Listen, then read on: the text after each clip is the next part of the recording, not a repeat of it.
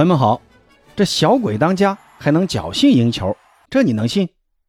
巴萨呢，在今天凌晨对阵毕尔巴鄂竞技的比赛中，就用事实证明，那即便主力伤缺了一半，那依靠一帮二十不到的小将，那也能踢得风生水起。最终呢，凭借二队小将马克吉乌在下半场刚刚登场二十三秒之后的闪电进球，最终一比零在主场小胜毕尔巴鄂竞技。那巴萨趁着皇马呢是本轮平局，暂时啊在积分榜上，呃勉强追上了皇马。那今天这期节目呢，咱们就来聊一聊巴萨在这场比赛是如何让小鬼当家的。那这场比赛之前呢，巴萨的这个伤病情况啊，说实话实在是有点太严重了。你看这个伤病阵容啊，是非常的豪华，可以说全欧洲都没有这么豪华的伤病阵容。主力中锋莱万伤了。主力右边锋拉菲尼亚也伤了，主力中场德容佩德里那伤还没有好，主力中卫孔德那也伤了，这些人呢全都因伤无法上场。而巴萨本赛季的这个阵容深度啊本身就不够，亚马尔呢也是本赛季才刚刚从二队提拔上来的，包括费尔明也是一样啊。所以呢，哈维就临时征召了像马克吉乌啊、乌奈阿尔南德斯啊、阿斯特拉拉加呀。还有埃克托夫特啊，那这些二队小将进入一线队，那听这些名字啊，你就知道啊，巴萨现在这个人员短缺情况有多严重啊！因为这些二队小将，我我敢保证啊，大部分人像我一样啊，是一个都没听过。那这样的一个首发阵容，几乎是巴萨现在能派出的唯一的一个首发阵容了。而且呢，像巴尔德啊，还有亚马尔啊，他们也是紧急伤愈复出的。巴尔德呢是之前在西班牙国家队。呃，踢了一场比赛，第二场比赛就因为伤病没踢，退出国家队了。而亚马尔呢，在上一轮呃西甲联赛中就传出说有呃伤病问题，所以呢，西班牙国家队去了之后体检了一下，发现呃这个问题还蛮严重的，最终呢还是让亚马尔回到了巴塞罗那。那这场比赛哈维也没有把亚马尔放进首发，所以呢，亚马尔这个情况啊相对来说还是好一点的。毕竟呢，他是作为一个下半场的一个后手来做准备的，可以换句话说啊，巴萨呢就是拿着这样一个残阵去迎战毕尔巴鄂竞技的。那即便哈维在人员上没有太多的选择空间，但是巴萨的这个打法啊，他还是想主导场上的这种进攻节奏。在中锋的人选位置上啊，选择让费利克斯来打这个中锋，而之前打这个位置的费兰托雷斯呢，则是被哈维拉到了右侧。让他呢去和坎塞洛来主导右路的进攻，那这个中路和右路应该是巴萨这场比赛主打的一个进攻路线。那其实这个变化还是符合现实的啊。这支残阵巴萨还是更多的要依靠反击来发动进攻的，而反击呢就意味着你的这个推进速度必须得快。毕竟毕尔巴经济的那个进攻他也是这样的啊。你看他们那个前场威廉斯兄弟二人组啊。也是依靠这种快速反击起家的，但是巴萨呢，跟他们两兄弟的这种反击还不一样。威廉斯兄弟的这个反击啊，更多的是喜欢走边路，而巴萨呢，还是主要依靠菲利克斯所在的中路来做文章的。那这场比赛，菲利克斯的这个发挥就非常的亮眼。第十分钟，费兰在右侧传中找到菲利克斯，菲利克斯呢不停球直接打门，然后呢这个球击中了横梁弹出了。在下半场第五十五分钟，菲利克斯还差点抓住一次单刀机会破门。那之后呢？又过了三分钟，又是菲利克斯背身拿球，在禁区这快速转身一个射门，被毕尔巴竞技的门将乌奈西蒙给扑出来了。那随后他也没抓住啊这个球，然后就制造了费尔明的那个单刀补射。但是很可惜啊，费尔明的这个补射也没打进。虽然这个球是没进啊，但当时看的呃感觉就是，哎呀，巴萨已经离进球很近了。你包括第六十三分钟亚马尔丢的那个单刀，也是菲利克斯分给他的，而马克吉乌的那个单刀进球啊，正是来自于菲利克斯的那个直塞。你看菲利克斯这场比赛四次射门，三次射正，还有三次的关键传球，制造了对方五次犯规，同时呢射门还击中一次门框。可以说菲利克斯的存在啊，完全主导了巴萨在前场的进攻。而且呢，菲利克斯这场比赛这个态度啊，是极为的积极啊。那印象最深的一次就是，我记得有一次他在禁区带球摔倒之后啊，当时呢他是呃在趴在地上看了一眼裁判，发现裁判没有任何表示，他马上就爬起来去回追那个球，说实话，这种踢球的精神啊，呃，确实很让人感动啊。其实呢，除了菲利克斯呢，我还想夸一下双方的这个门将啊。巴萨这边是特什特根，他上半场就用腿扑出了小威廉斯的一次极有威胁的单刀射门，而毕尔巴鄂竞技这边呢，乌奈西蒙这场比赛啊，简直就跟天神下凡一样啊。巴萨很多有威胁的射门全都被乌奈西蒙给扑出去了，而且啊，他扑出的这些球很多都还是那种近距离的射门，像费尔明的那次单刀啊。还有菲利克斯在比赛尾声的那次头球攻门啊，都是很有威胁的攻门啊。那这场比赛呢，双方门将是共同上演了一场扑救大戏。小狮王有三次扑救，而乌奈西蒙更是有六次扑救。但是即便如此呢，乌奈西蒙还是挡不住巴萨的小将吉乌的天才灵光一现。那吉乌那个单刀呢，是来自于菲利克斯的一个直塞，而且呢，吉乌的这个前插的速度啊非常快啊。直接就反越位拿下了这个球权，但是呢，呃，乌奈西蒙在这个球的出击选择上，我个人觉得是，呃，有点小问题的，啊因为当时这个球在还在大禁区外面好几米的距离啊，他居然弃门而出啊，想去跟吉乌去抢这个球，跑到一半，哎，发现抢不过人家，结果呢，你那么早的你就把球门弃门而出，那你再想去封这个射门角度啊，那就太难了。所以呢，吉乌随后的选择就很重要了。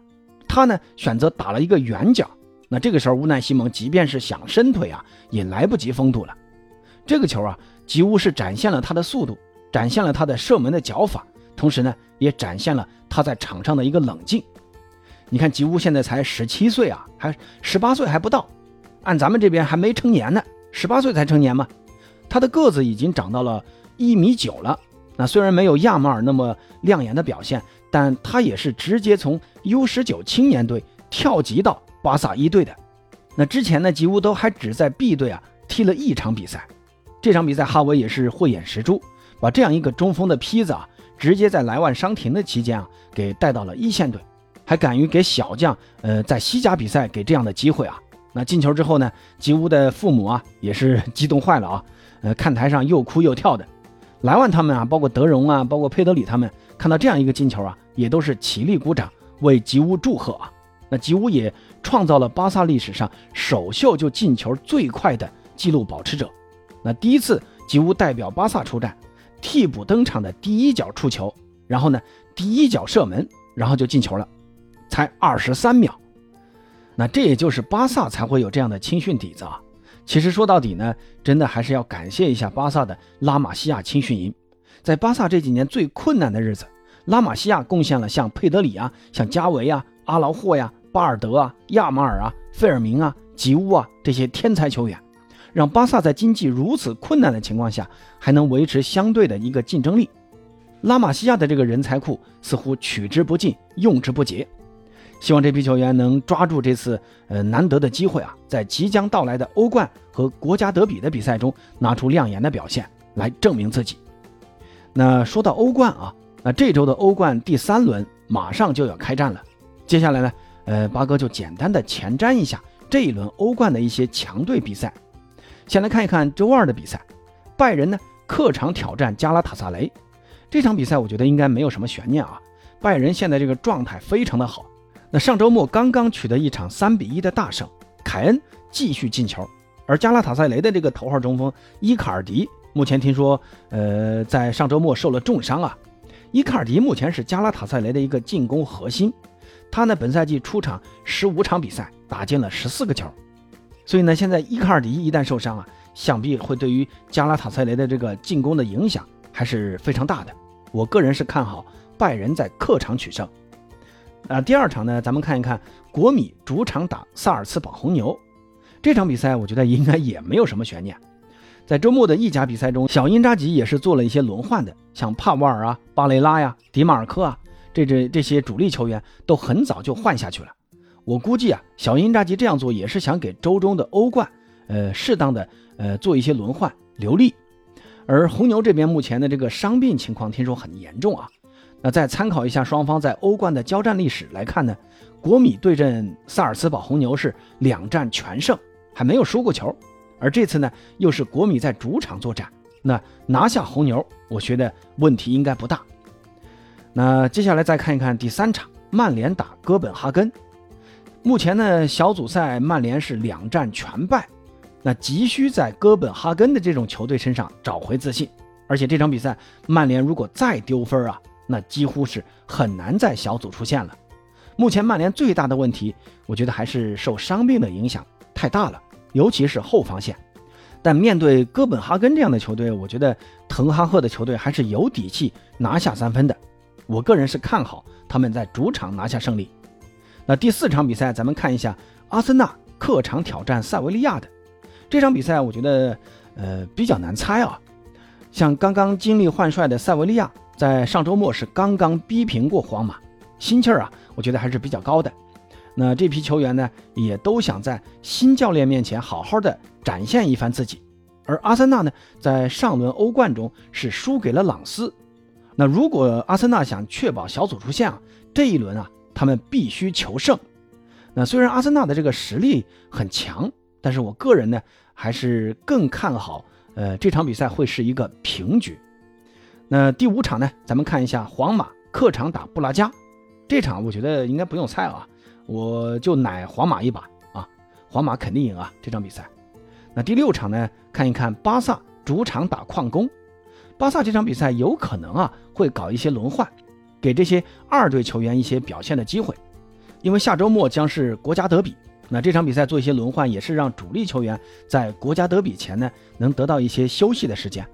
但是啊，巴萨毕竟是巴萨啊，那即便是上这种替补阵容，打一个深陷战火困扰的乌克兰球队顿涅茨克矿工，我相信啊，巴萨的取胜问题不大。而马竞呢打凯尔特人这场比赛，我觉得这场比赛同样没有什么悬念。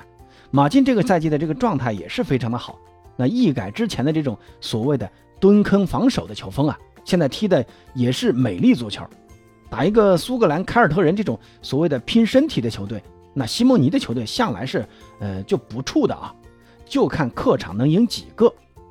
而本轮欧冠最大的焦点战就是大巴黎在主场打 AC 米兰，大巴黎现在还处在这种战术调整期啊。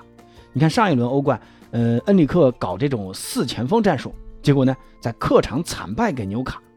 然后在上一轮法甲中呢，恩里克再次搞这种四前锋的实验，结果来了一个三球大胜。米兰呢，前两轮欧冠，我觉得还是展现了他们不俗的实力的。你看打纽卡呀，还有打多特蒙德这两场比赛，米兰在场上的形势都是那种碾压式的优势啊。但是很可惜呢，米兰都没有获胜，可以说啊，米兰是输给了运气。那再加上这周末刚刚零比一输给了尤文图斯。我相信啊，米兰主帅皮奥利这场比赛会有更加针对性的办法。皮奥利的球队其实就不怕你跟他打对攻，但是啊，你如果说像玩龟缩这种防守反击啊，反而是米兰比较怵的。那巴黎肯定是不会跟米兰玩什么龟缩反反击流的啊。所以这场比赛我相信啊，会是一场很精彩的对攻战。我个人呢是看好米兰在客场拿分的。另外一场呢就是曼城客场打博尔尼年轻人。这场比赛应该也没有什么悬念啊，而多特打纽卡呢？这场比赛结果我觉得很难猜啊。纽卡呢最近这个状态很猛啊，多特呢已经是联赛五连胜，状态也是非常好的，这很有可能啊会是一场进球大战，谁赢啊都有可能。我个人是更看好主场作战的纽卡一点。好了，那关于这轮巴萨的比赛和欧冠前瞻呢，就先说这么多啊，有啥不同意见？欢迎在评论区留言，咱们下期再见。